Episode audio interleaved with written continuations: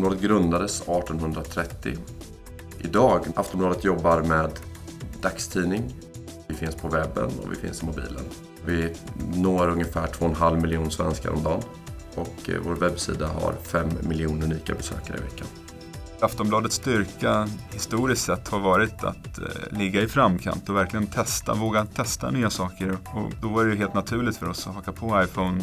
Beslutet var egentligen ett eh, ledningsbeslut att vi ska ge alla på Aftonbladet, från vaktmästare till reception till toppledningen iPhone så fort det bara iPhone har ju förändrat eh, mitt sätt att jobba, men även, eh, även läsarnas sätt att eh, ta del av nyheter. Är jag på ett pressmöte eller, eller under en intervju så kan jag bara på, på någon minut skicka iväg ett blogginlägg eller skicka iväg en text till nätet. Vet att läsarna hela tiden kan ta del av, av det vi rapporterar blixtsnabbt. Utrullningen av telefonerna på Aftonbladet har gått otroligt enkelt.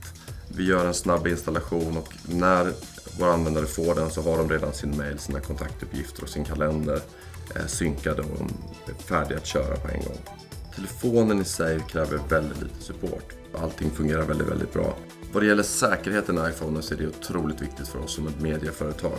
Vi jobbar med eh, kryptering på mailen, vi jobbar med kryptering på telefonen av lösenordsskydd och allting som backas är också krypterat så vi känner oss otroligt trygga med produkten. När den kom ut, SDK, det var ju så enkelt att komma ut så att vi hade tre, fyra appar i App Storen första dagen.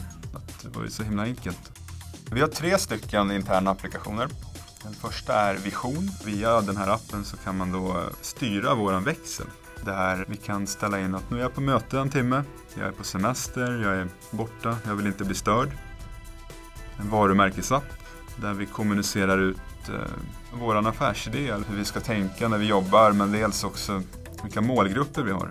Vi har videosnuttar, vi har exempel på artiklar som vi ska skriva. Den sista appen är den här butiksappen som är ett verktyg för att kunna återkoppla hur exponeringen av våra produkter ute i butikerna ser ut. Alltså, det är jätteviktigt för oss att synas på rätt sätt, att ställen är fyllda, att det ser snyggt och rent ut, att ställen är nära kassan.